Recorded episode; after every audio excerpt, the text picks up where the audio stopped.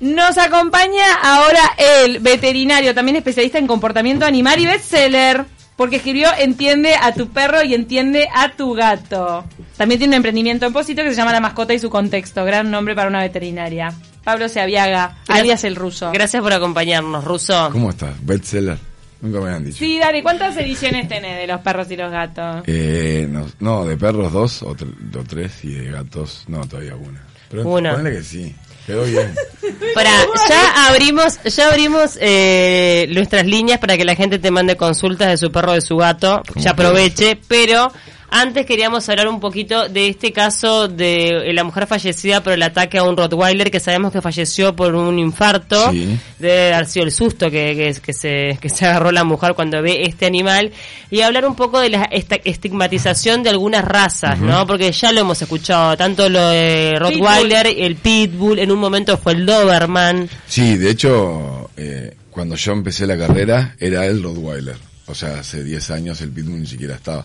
Y hasta hace poco eran todos Pitbull. Recién ahora como que volvió el Rottweiler en este sentido.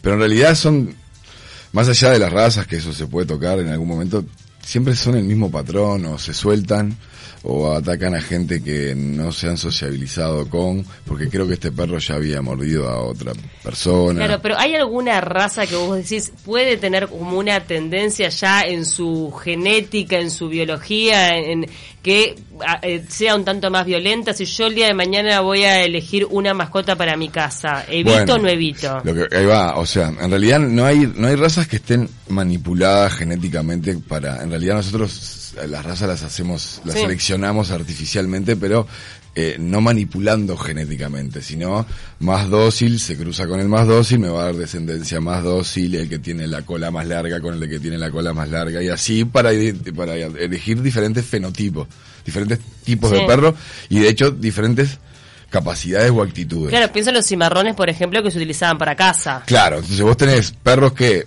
o los border collie, que son buenos pa- para pastoreo, otros que son buenos para... Y están los perros de guardia, que en realidad los perros de guardia, eh, todo perro es guardián. Eh, o sea, sal- eh, El, el Golden Retriever, eh, el labrador, eh, tiene fama de no ser guardián jamás. claro, en realidad depende de lo que nosotros, lo que nosotros eh, consideremos que es el guardián. Claro, si yo un quiero boxer. claro, pero si yo quiero un perro que a las 4 de la mañana, porque me están entrando, ladre... O me avise, claro. Claro, eso lo hacen todo. Después si yo quiero un perro que además de que ladre, vaya y le, le muerda la yugular al, al ladrón, ahí ya es otro el problema, porque en realidad uno tiene que, ahí no va en lo genético, sino va en lo que uno le va imponiendo a medida que Claro. se va sociabilizando el perro. y hay algo real que es el Rottweiler, es el porte que tiene, el Bueno, tamaño y los dientes. Y ahí, el- claro, sea, ahí la diferencia es la agresividad de la peligrosidad. Pues la- lo- los, los caniches son mucho más agresivos que los pitbull Claro. o que los rottweiler, pero obviamente, claro, eh, porque eh, en Pero ciertos estudios indican que bueno que el, el potencial de agresividad que, que pasa desde eh, eh, deta- pequeños detalles sutiles de gruñidos hasta la mordida en sí mismo el caniche el cocker son mucho más agresivos que estos perros. Lo pero lógicamente son estos son más peligrosos Claro, son deportes. O sea, ¿qué te vas a? Te muerde un, un, un perrito Claro. de esos y le pegas una patada. Para, metiéndonos con, con razas agresivas, ahí va, lo de la patada ya lo El- amedrenta. a los chiquitos. Pero me voy a meter en un terreno escabroso porque son muy fanáticos los dueños de esta raza. Los salchichas, ¿son Sí. agresivos? Los salchichas no, no están dentro de los más agresivos, pero lo que pasa es que el salchicha ahora es que hay como una segunda oleada de salchichas. Antes eh, Salchicha manía. hay. sí, hay una salchicha de manía. Son los eh, mini salchicha ahora. También, que son como los eh, pildoritas, básicamente. ¿Qué son? ¿Qué, qué- qué milanita. es eso? en realidad eh, también tiene que ver con cómo lo críes. El, ah, el, el- el caniche también en su momento fue uno de los perros más inteligentes. De hecho, eran perros de circo, etcétera. Después se tornaron medios perros falderos. En donde, en realidad, si el perro, frente a cualquier manifestación que lo querés tocar, por X razón en las orejas o algo cuando es cachorro, ya gruñe y nosotros dejamos de hacerlo. Después son medios agresivos, pero no necesariamente es la raza. Sí es cierto que los perros más chiquitos tienden a ladrar más por el complejo De petiso. de, de petizo, petizo, claro. tienden, pero no necesariamente el, hay una raza que vos digas, es más, si, si cualquiera eh, que esté escuchando te toma el ejercicio de buscar cualquier raza y busca sus capacidades, todas dicen, le gustan los niños, no le gusta quedarse solo. Ni- nadie va a decir eh, a, la- a las rubios le- les, muerde la yugular ni nada. Eso es todo muy subjetivo y es algo que nosotros le manera de criarse. incorporar. Claro, no sé cuál es la función que tenía este Rottweiler en general, pero la mayoría de los perros que están atados y que ven hacia afuera estímulos pero que no pueden acceder y que quizás no se sociabilizaron con o que son mucho más territoriales y bueno, cuando ven la posibilidad de soltarse salen y de hecho están eh, son como sociópatas. Claro. No no paran, ni siquiera dan una, una señal previa a algo, van y atacan. De repente, entonces un pitbull que está bien sociabilizado no tiene por qué atacar en toda su vida. No, claro que no. De hecho, yo conozco muchos pitbull eh, que, de acuerdo a cómo lo, lo eduques, a ver, padre y madre agresivo, la agresividad se, hereda, no se sabe cuánto, el miedo se hereda mucho más.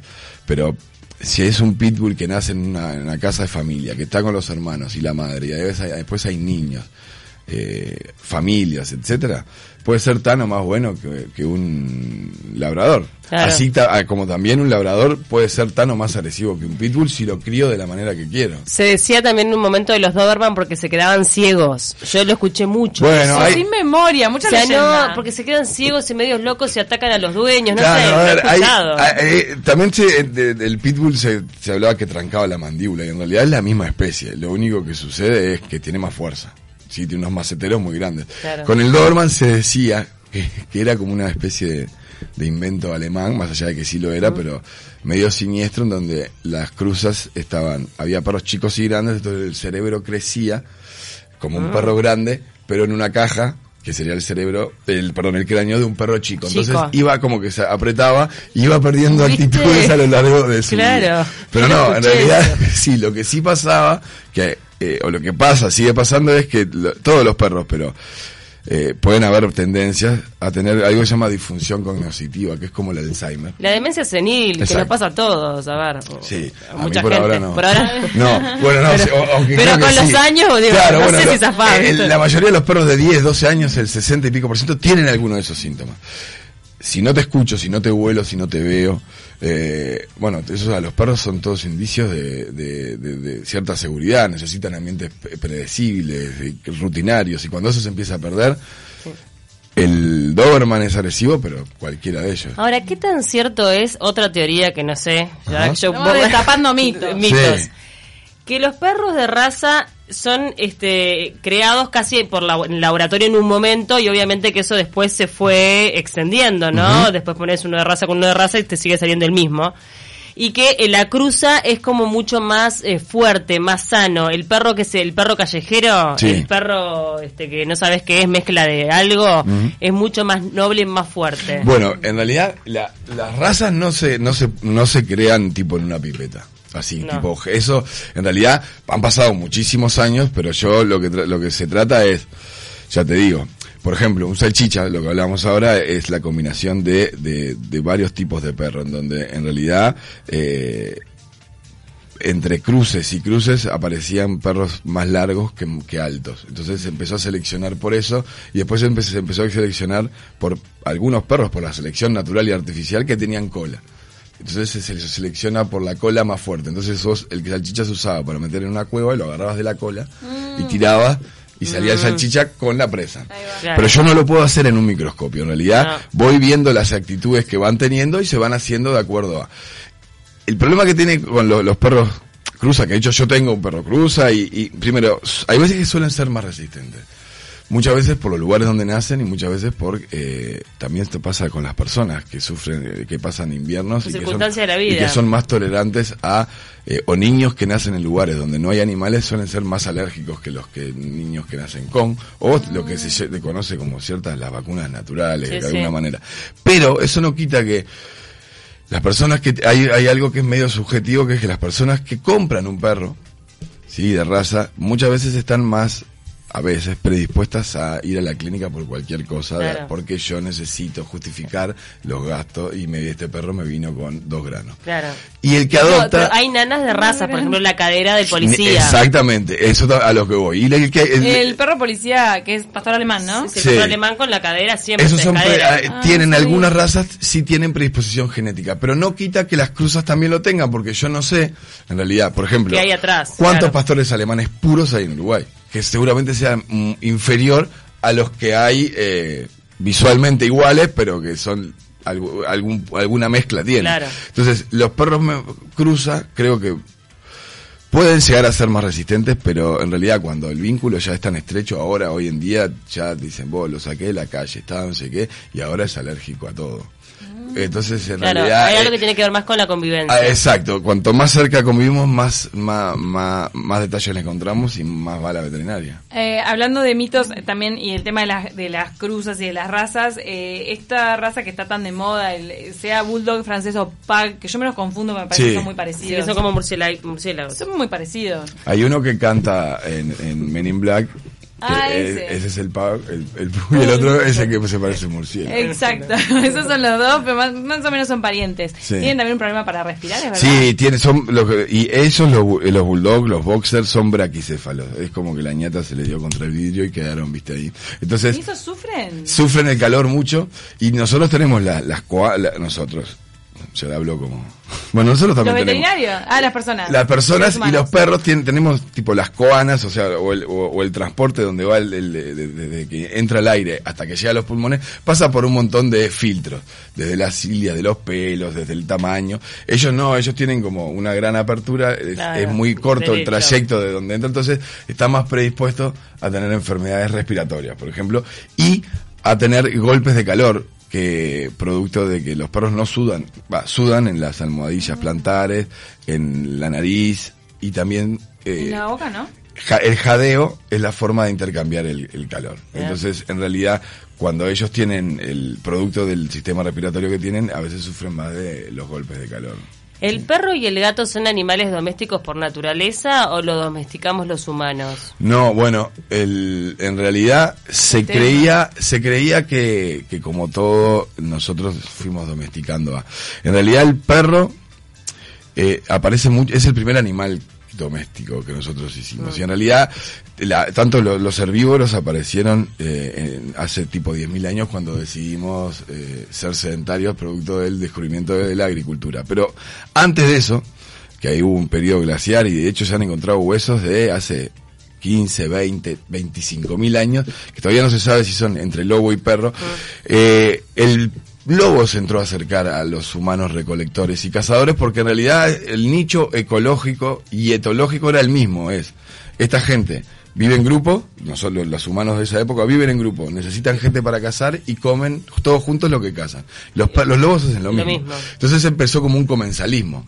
Vos te beneficiás, yo me beneficio, vení conmigo, yo voy tirando restos de lo que vos me ayudaste a cazar, entonces vos no tenés que... Y se hicieron amigos. Claro, y en realidad ya cuando nos establecimos en, en, en, en los primeros asentamientos, ya el perro estaba hace rato. O sea, no, y no nosotros lo fuimos a buscar. O sea, como que se dio naturalmente. Claro, fue como naturalmente y fue, en realidad es, es más el perro el que se interesó por estas personas que eran nómades y que iban cazando y dejando restos porque que nosotros, tipo, vamos a buscar una vaca. Porque ta, ahora vamos a vivir en esta ciudad, Claro. en vez de ir a cazar, traigámoslos para acá, eh, que se queden en este corral y ahí empezamos la domesticación de los herbívoros. El gato, Y gato, el gato pasa. Porque también. el gato hay gatos salvajes. Claro, el, el gato sí eh, tiene que ver con el asenta- con nuestro paso al, al sedentarismo y a la producción de granos, porque era el único bicho en realidad que no se comía los granos. O sea, solamente comía la víbora, el ratón, el pájaro, lo que todo lo que, pero no se alimentaba de granos porque es carnívoro, eh, carnívoro exclusivamente. Entonces le vino bárbaro porque en realidad sin quererla ni verla le pegó bárbaro. Y ahí fue evolucionando y capaz que dejó de ser tan salvaje y empezó a, a tener como estas razas más... Lógico, el, el tema es que la función de el, el, el- gato, y el- o sea, el gato casi lo extinguimos nosotros en un tiempo, en la, en la Edad Media, producto de la brujería.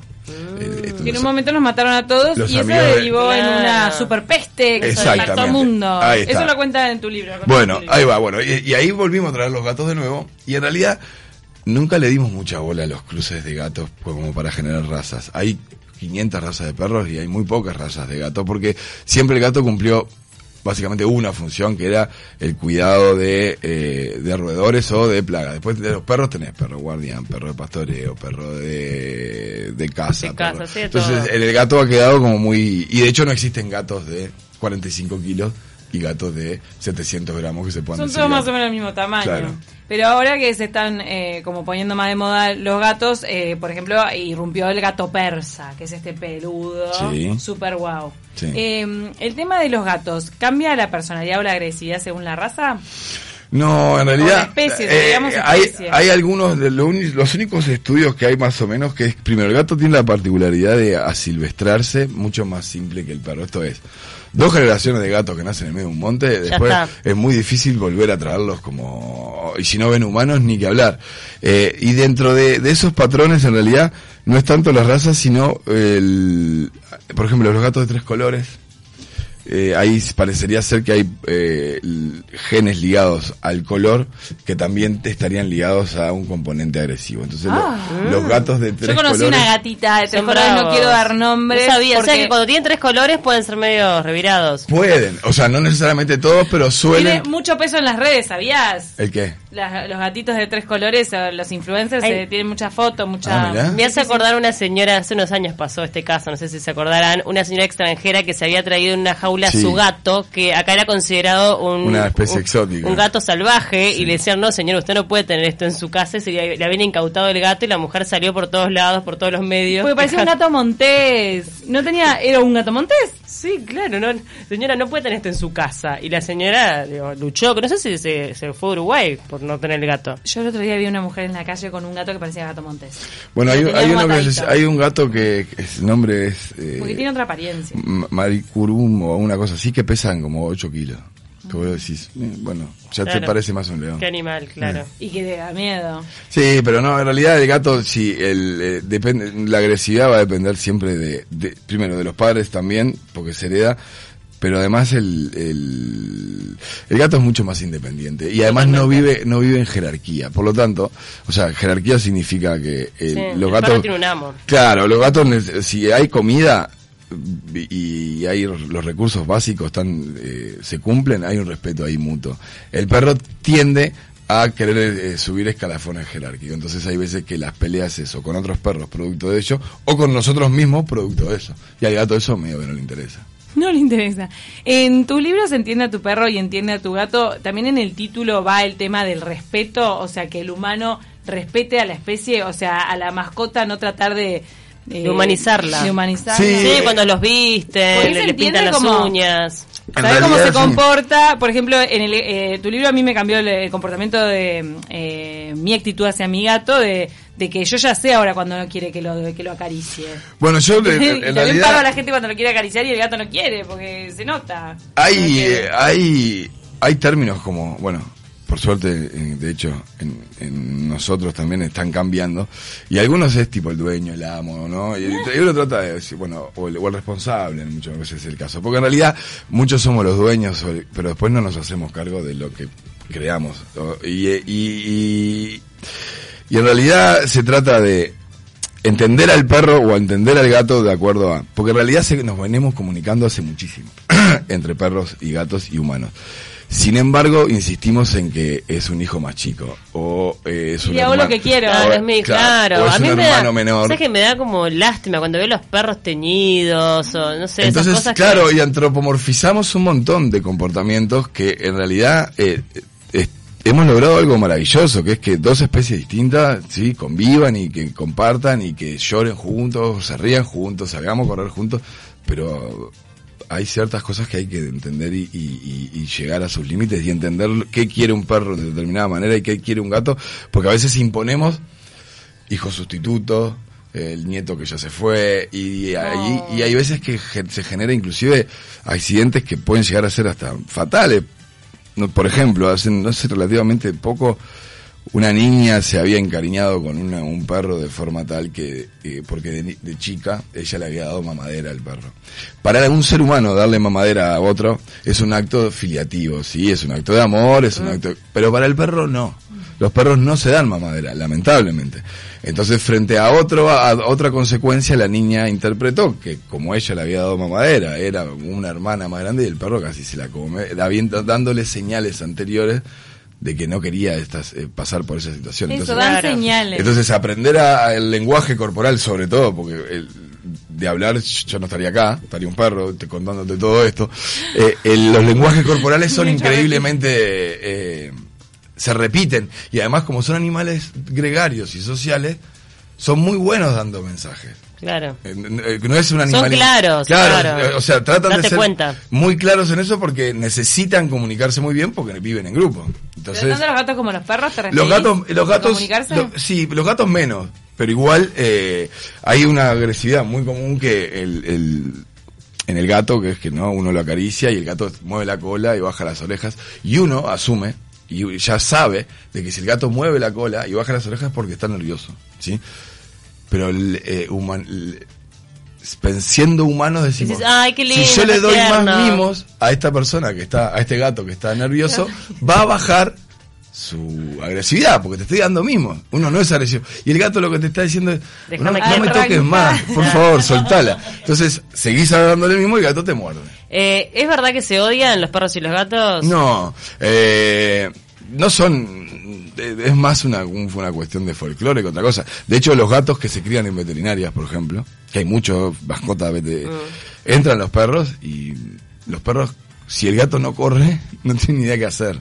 Porque est- están acostumbrados sí, a que corren a algo, el gato corre. Obviamente son las dos especies que más se cruzan porque hay mucho perro y mucho gato, pero no necesariamente está establecido. De la misma manera que No, yo conozco casas donde conviven perros Ah. y gatos, pero también he visto a mi perro salir a correr gatos. Sí, eh, que muchas veces puede pasar que el gato Horrible. se el gato se dé vuelta y el perro se frene y muchas veces puede pasar que por, por más que se vuelta el perro lo mate. Sí, sí. También es, es- de la misma manera es el gato y el pescado. En realidad, o el gato y la leche, en realidad todos esos son productos de películas y de cosas. El gato, el, gato come, el gato come, en Come todo carne, caso, sí. sí, come aves, no tanto el, el Sí, aves también y sapos. Y al ratón lo que le gusta es que corra el ratón, más que la carne del ratón. Sí, bueno, en realidad le gusta la carne, le gusta el, el gato, el gato tiene y- y- y de forma innata, por más que esté lleno o no lleno, todo lo que se mueve le llama la atención.